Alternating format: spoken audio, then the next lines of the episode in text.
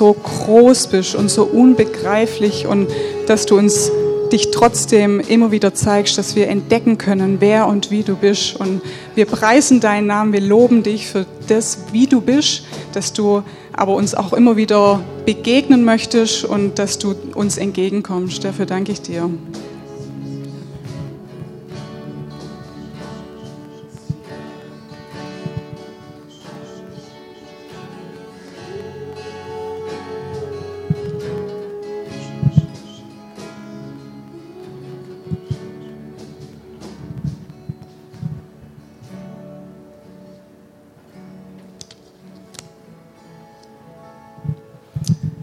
Cool, ich danke euch, dass ihr uns so in den Thronsaal mit reingenommen habt. Das war echt richtig stark wieder. Danke.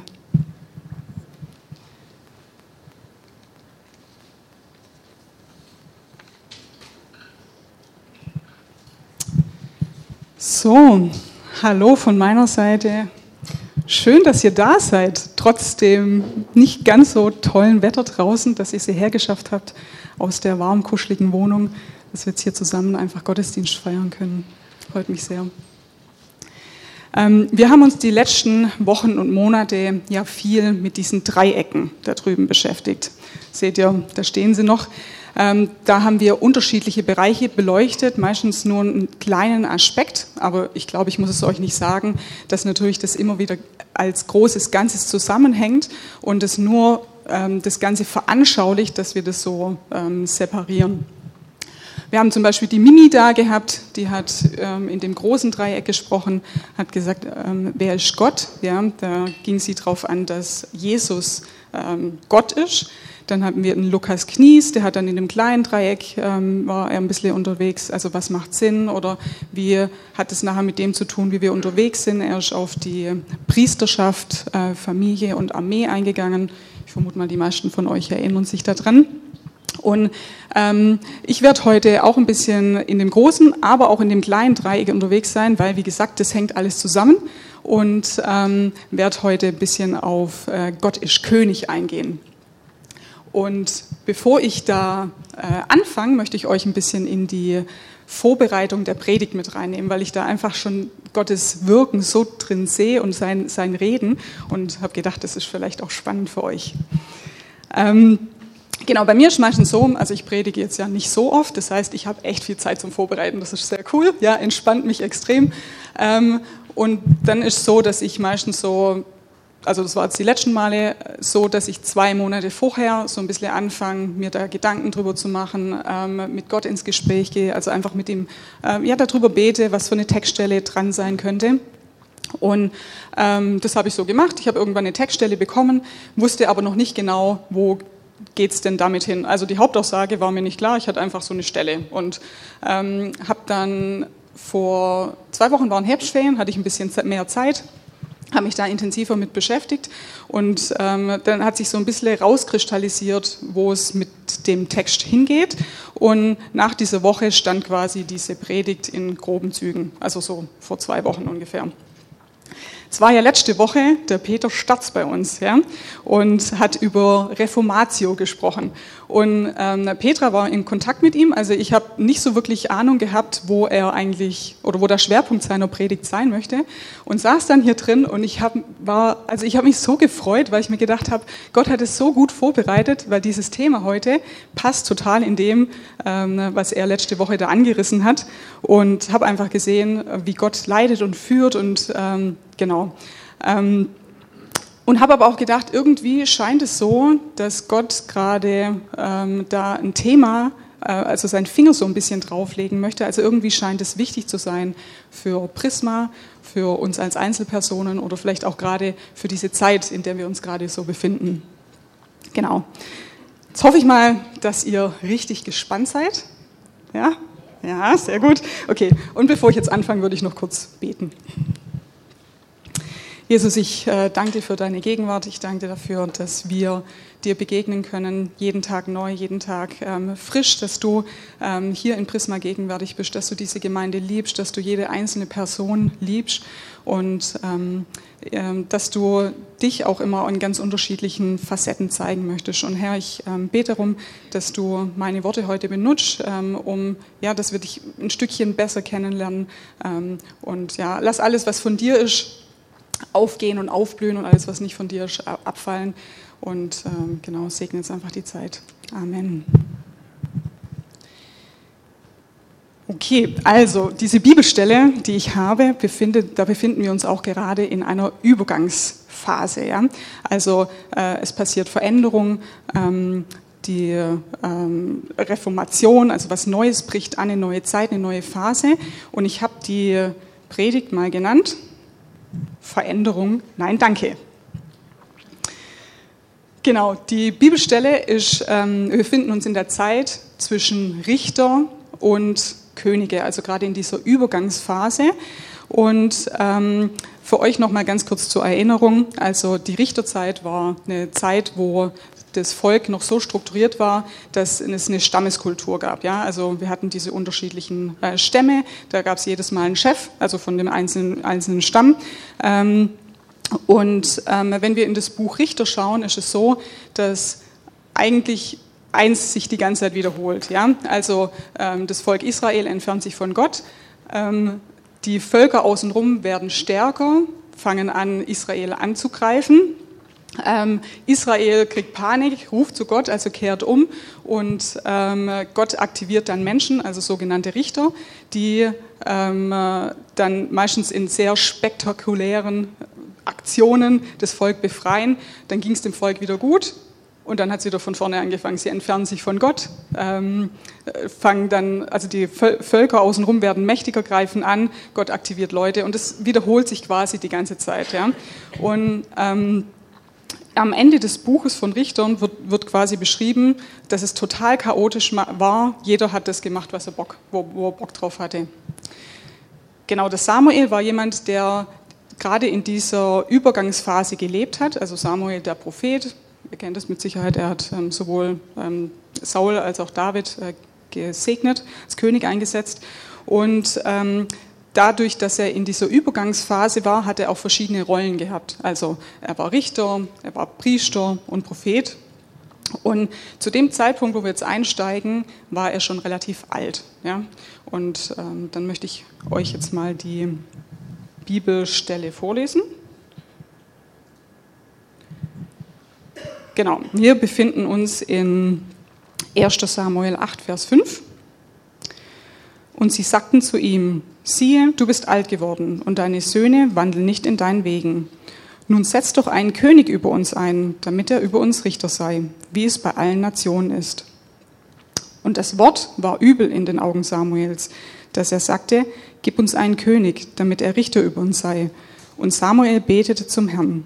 Der Herr aber sprach zu Samuel, Höre auf die Stimme des Volkes in allem, was sie dir sagen, denn nicht dich haben sie verworfen, sondern mich haben sie verworfen, dass ich nicht König über sie sein soll. Entsprechend all ihrer Taten, die sie immer getan haben, von den Tagen an, da sie in Ägypten ausgeführt habe. Ich glaube, das steht da nicht mehr drauf, gell? Nee, okay, gut, das reicht. genau, also ähm, ihr seht es schon, ich habe hier zwei Wörter ein bisschen größer und äh, fetter gemacht. Ähm, da möchte ich einfach ganz kurz mit euch reingehen, um ein bisschen zu erklären, was die unterschiedlichen Rollen eigentlich mit sich gebracht haben. Ähm, anfangen würde ich mit den Richtern. Und da habe ich euch auch eine schöne Folie mitgebracht. Genau, ähm, das Bild also vielleicht erkennt der ein oder andere das, äh, soll Samsung sein, also der Typ mit den langen Haaren, ja, der gerade da gegen den König, äh, gegen äh, den Löwe angeht und äh, den quasi tötet. Genau. Ähm, die Richter waren grundsätzlich berufen, ja, also die wurden direkt von Gott eingesetzt. Sie haben kein äh, Geburtsrecht gehabt oder wurden auch nicht gewählt, so mal ganz grundsätzlich der Einsatz von ihnen war immer temporär. Also es war so, dass sie ähm, wenn eine Not da war, sind sie aktiviert worden und danach sind sie wieder zurück in ihr alltägliches Leben gegangen, haben was auch immer sie gemacht haben. Ja, so. Ähm, Meistens war es so, dass sie einen lokalen Einsatz hatte. Also es war nicht so, dass das komplette Volk aktiviert wurde, sondern immer nur der betroffene Stamm, der da ähm, angegriffen wurde. Den haben sie dann mobilisiert, sind dann in den Krieg gezogen und genau.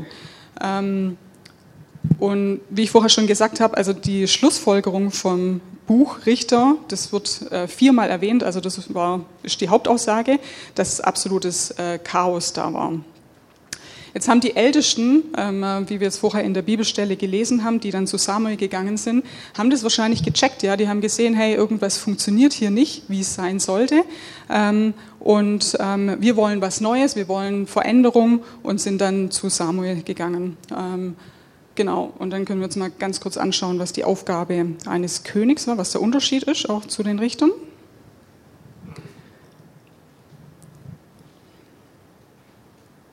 Genau. Genau, Könige ähm, waren mehr für die innenpolitischen Sachen zuständig. Also sie haben Struktur gebracht, haben Ziele vorgegeben, ähm, haben Aufgaben und Rechte verteilt, haben auch mal eine Armee angeführt, also wenn sie angegriffen wurden, aber es war jetzt nicht der Schwerpunkt von, von Königen. Und wir als Deutsche, wir tun uns manchmal ein bisschen schwer mit diesem Bild von Königtum. Ähm, das liegt auch daran, dass wir sehr stark natürlich auch von Luther geprägt sind, wisst ihr wahrscheinlich. Ähm, und in dem Vers, ähm, das steht in 1. Petrus 2, Vers 9, das, den Vers wird euch bekannt vorkommen, das kennt ihr auch. Ähm, aber ihr seid ein auserwähltes Geschlecht, eine königliche Priesterschaft, ein heiliges Volk. Da war es so, dass Paul, äh, Luther den Schwerpunkt auf diese Priesterschaft gelegt hat. Und Calvin, der ja da mit ihm da unterwegs war, der dann eher nachher England und Amerika geprägt hat, hat den Schwerpunkt auf das Königtum gelegt und dadurch hat sich natürlich dann auch ein bisschen eine andere Theologie daraus entwickelt. Ähm, und deswegen haben jetzt die Christen dort auch wesentlich weniger Schwierigkeiten mit Waffenbesitz zum Beispiel. So, also jetzt nur mal so by the way. Aber wir halten fest, wir tun uns eher ein bisschen schwer mit diesem Bild des Königtums. Ja. Wenn wir uns jetzt mit den Ältesten beschäftigen, oder beschäftigen also die nachher äh, zum Samuel gegangen sind, dann ähm, haben sie, das habe ich vorher schon kurz gesagt, gespürt, okay, irgendwie verändert sich da gerade was. Ja, es bricht eine neue Zeit an. Ähm, das Land Israel wurde eingenommen und ähm, aber irgendwie herrscht Chaos und irgendwie muss das Ganze anders verwaltet werden, damit es auch weitergeht. Und dann haben sie gedacht, cool, dann gucken wir uns mal um, schauen mal, was die anderen um uns herum so machen und haben gesehen, ähm, okay, die haben alle einen König, also marschieren wir mal zum Samuel und sagen ihm, das wollen wir auch. So. Wir sehen, dass Samuel sauer geworden ist, beziehungsweise auch, ähm, dass im Augen von Gott dieses Wort einfach nicht gut war und dass er sagt, ähm, sie haben nicht dich verworfen, sondern sie haben für mich verworfen. Und wenn wir den Text lesen, können wir schnell denken, hey, Gott möchte eigentlich gar keinen König. Ja? So, also möchte keine Struktur. Eigentlich wäre es doch cool, wenn ähm, Leute aktiviert werden, voll vom Heiligen Geist, in die Situation reingehen, da alles wieder in Ordnung bringen und dann wieder abziehen und dann können wir weitermachen wie vorher. Also ihr merkt, ich habe schon ein bisschen Sarkasmus mit reingepackt, ähm, weil wenn ich in die Bibel schaue, sehe ich da einfach was anderes. Also relativ früh hat Gott ähm, zu Israel gesagt, dass Könige kommen werden, also auch schon vor dieser Zeit. Ähm, wenn wir zum Beispiel Abraham anschauen, ähm, hat er gesagt, aus dir sollen Könige hervorkommen. Das ist, steht in 1. Mose 17, Vers 6. Oder auch später zu Israel, ähm, über dir sollen Könige herrschen. Ja? Also irgendwie war das so, dass das schon sein sollte, aber die Frage ist, warum stört es ihn dann? Warum sagt er, das ist übel in meinen Augen, wenn ihr das verlangt? Ja? Auch nach der Landeinnahme, also eigentlich ist das der logische Schritt, ähm, nachdem man diese Stammeskultur da so etabliert, um nachher alles gut verwalten zu können, um auch äh, das Land halten zu können, dass da größere Struktur reinkommt. Aber trotzdem, sagt Gott, mich haben sie verworfen. Mich haben sie verworfen. Genau, die Antwort finden wir in dem folgenden Satz. Also ähm, Sie haben ja gesagt, wir wollen einen König. Und dann sagen sie, dieser Anhang, wie die Völker um uns herum. Ich blende das nochmal ein. Die Ältesten der wollten einen König wie die Völker um sie herum. Und das ist der Knackpunkt, weil bei den Völkern um sie herum war das, ähm, hatte der König auch diese Aufgaben, die wir vorher gesehen haben, aber das waren nicht die einzigen. Also es war so, dass die Könige als Götter verehrt wurden, ja, dass sie als fehlerfrei bezeichnet wurden, dass sie übermenschlich dargestellt wurden und auch angebetet wurden. Und das war das, was Gott einfach gestört hat. Jetzt können wir sagen oder denken, die Israeliten, solche Vollpfosten, ja, die machen eigentlich immer nur das Gleiche, dass sie immer hier anderen Göttern nachrennen und ähm, aber mal ganz ehrlich, wie schnell sind wir, gerade wenn wir in Krisen sind, wenn ähm, Sicherheiten wegbrechen, ähm, suchen wir uns charismatische Persönlichkeiten, die uns irgendwie Orientierung geben, charismatische Leiter oder dass wir uns nach jemand Starkem sehnen der uns vielleicht sagt, was wir tun und lassen sollen, ähm, nach Personen, an denen wir uns orientieren können oder auch anlehnen können. Und ähm, ich denke, wir befinden uns ja gerade in einer Zeit, wo, also ihr merkt es mit Sicherheit auch, ja, wo ganz viele Umbrüche sind, wo ganz viel Neues kommt, wo man nicht genau weiß, wie soll man die Sachen einordnen, die ähm, gerade hier so passieren. Und das Witzige ist, dass wenn wir uns dann auf diese Menschen verlassen oder die, ja genau, sind, dann sind wir auch völlig entsetzt, wenn wir herausfinden, dass die halt doch nicht so perfekt sind. Ja, dass sie, äh, dann sind wir enttäuscht, ähm, denken auch krass bei uns, also in christlichen Kreisen müsste das Ganze doch irgendwie anders laufen. Ja, wie kann denn das sein? Ähm, und ich denke aber auch, oder das, was ich so rausgefunden habe, war, dass Gottes Vorstellungen von ich jetzt mal Könige, Leiter oder Personen, die halt Richtung vorgeben, eigentlich eine ganz andere ist, wie wir uns das vorstellen. Er ist überhaupt nicht daran interessiert, dass ähm, Menschen perfekt sind. Er arbeitet mit fehlerhaften Leuten und ähm, man darf Mensch bleiben. Das sieht man vor allem bei David, also der hat Fehler gemacht. Er wurde auch korrigiert, also oft von den Propheten, die dann so um ihn rum waren. Und ähm, trotzdem ist David total das Vorbild für uns. Ja? Also wenn wir, ähm, ja, oder er wird auch bezeichnet als ähm, Mann nach Gottes Herzen.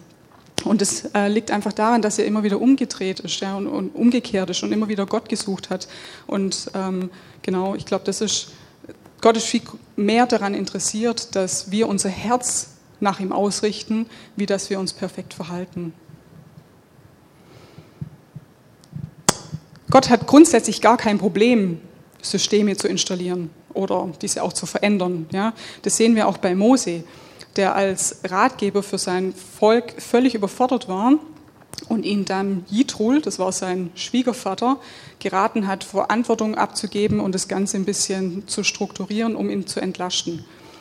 Ähm, also System zu schaffen und ähm, ist voll gut und so wie ich das rauslese, auch gewollt von Gott. Aber ihm ist das Herz so viel wichtiger wie nachher das System. Genau, also wenn wir jetzt nochmal auch gerade diese Bibelstelle lesen, ja, dass ähm, Gott ähm, sich darüber beschwert, ja, dass er sagt, hey, das äh, kann doch nicht sein, dass sie mich schon wieder verwerfen, liegt es nicht an der Tatsache, dass sie was Neues einführen wollen, sondern an der Tatsache, dass sie sich an anderen orientieren, dass sie Gott nicht suchen, dass sie ähm, ja, sein wollen wie andere und ähm, vor allem diese, diese Götter dann einsetzen wollen. Wenn wir David oder auch später Salomon anschauen, ähm, wie es da Israel ging, sehen wir, also die, das war ja dann eine ähm, Monarchie beziehungsweise eine Theokratie, je nachdem, wem man fragt, ähm, war Israel nie so groß, nie ging es den Leuten so gut als in dieser Zeit. Ähm, nie sind sie so reich geworden. Also Veränderung kann auch echt gute Dinge bewirken. Struktur kann den Menschen total dienen. Ähm, und das Problem, wie gesagt, ist nicht die Struktur, Trotzdem sehen wir, dass Struktur immer wieder scheitert. Und Ich würde jetzt sagen, das liegt nicht in erster Linie an, diese, an dieser Struktur, sondern ähm, an den ähm, Herzen, an der Einstellung, die dahinter ist. Und ähm, wenn Struktur und Sicherheit verschaffen soll, dann ist es falsch, weil die Sicherheit finden wir bei Gott. Wenn Struktur sich verändert oder wenn Struktur, wenn wir merken, oh, die, das ist was, was uns überhaupt nicht trägt, was, was nicht das bringt, was es eigentlich verspricht, sind wir ganz schnell dabei, Systeme umzuwerfen, ja, was Neues zu suchen, was, ähm, ja, genau, ähm, was uns wieder Sicherheit schafft. Und ich denke aber, das ist der falsche Weg. Ja. Ich glaube, dass wir eigentlich daran arbeiten sollten, Raum mehr, äh, Gott mehr Raum zu geben und ähm, in das hineinzukommen, was Gott für uns vorgesehen hat. Und ähm, auch wenn ich da jetzt an Israel denke, die Berufung von Israel war ganz klar, dass sie das Land einnehmen, dass sie das, ähm, ja, dass sie da drin wohnen, das gestalten. Genau. Also nochmal, in der Textstelle geht es nicht darum, ob es Theokratie, Monarchie, Demokratie das Richtige ist, ähm, sondern ob Gott an der ersten Stelle steht. Und ähm, genau, wenn wir jetzt hier ähm, das nochmal anschauen, da habe ich was anderes betont. Genau, dass sie mich verlassen und anderen Göttern nachlaufen. Also ich verlasse mich auf ein System, ich verlasse mich auf Menschen, ich verlasse mich auf Leiter und ähm, muss dadurch Gott selbst nicht suchen.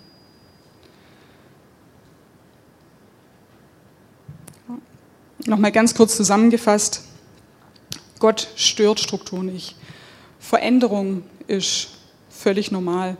Und ähm, es kommt auch nicht darauf an, ob, ähm, ob die Person perfekt ist oder nicht, sondern ähm, auf die Herzenshaltung. Sucht, suchen wir als Einzelpersonen Gott. Gute Struktur dient grundsätzlich ähm, Menschen. Und Gott ist aber in erster Linie am Herz interessiert und nicht so sehr an der Form. Genau. Und vielleicht kann das Lobpreisteam schon mal nach vorne kommen. Wenn ich jetzt, also die Frage ist, warum ähm, habe ich dieses Thema oder die Predigt heute Veränderung, nein, nein danke äh, genannt. Weil ich weiß, dass Veränderung total verunsichert. Ähm, ich glaube, da geht es uns alle gleich, ja, dass ähm, wir wir leben in einer Zeit, wo gerade ganz viel umgeworfen wird, ja, wo wir ständig mit neuen ähm, äh, Vorschriften konfrontiert werden oder Einschränkungen konfrontiert werden, wo sich Strukturen umgestalten und das verunsichert. Und ähm, ich weiß auch nicht genau, wie soll ich das gerade einordnen. Also ihr, ich vermute mal, dass ganz viele von euch auch ganz viele Videos mit äh, Endzeittheorien oder nicht ganz ehrlich, ich habe keinen Plan, ja, also wo wir uns gerade befinden. Und ich glaube auch nicht, dass das nachher das Ausschlaggebende ist, dass wir das alles einordnen können, sondern wie gesagt, sind wir an Gottes Herz dran. Und ich weiß jetzt auch nicht genau, ob du gerade in dem Moment auf der Suche bist nach jemand, ähm, der dir sagt, was richtig und was falsch ist. Eine starke Person, an die du dich anlehnen kannst, ähm, die die Orientierung gibt oder wieder ein Gefühl von Sicherheit. Oder ob du im Moment auch selber auf der Suche bist und dir einen Knoten im Kopf äh, denkst, weil du so viele offene Fragen hast und ähm, darauf Antworten suchst.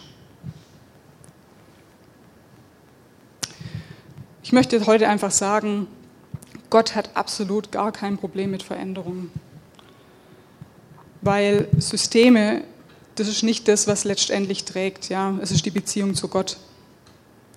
Und wenn ähm, du jemanden suchst, der dir sagt, was richtig und was falsch ist, dann such Gott. Wenn du jemanden suchst, der dir Orientierung gibt oder ähm, Halt gibt, dann such Gott. Er sehnt sich nach dir. Er möchte dein erster Ansprechpartner sein. Ähm, und er ist ganz gelassen, weil er weiß, wo es hingeht. Bei ihm finden wir Frieden und die Sicherheit, nach dem wir uns sehen. Und wie schön ist es, wenn wir wissen, dass Gott letztendlich die Antwort hat und ähm, wir nicht allwissend, stark, unantastbar sein müssen. Und dass er trotzdem mit uns unterwegs sein möchte und ähm, einen coolen Plan hat, wo immer Hoffnung da ist.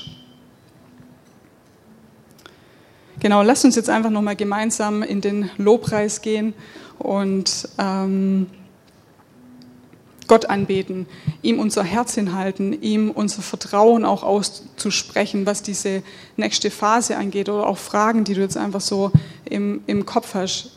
Ich weiß nicht, wie es euch jetzt geht mit Aussicht auf den Winter zum Beispiel, ja? Ähm, dass wir einfach sagen, Herr, und ich weiß, dass du es in der Hand hast und ich weiß, dass du vorangehst und dass wir gemeinsam ähm, unterwegs sind und dass es gut wird. Genau.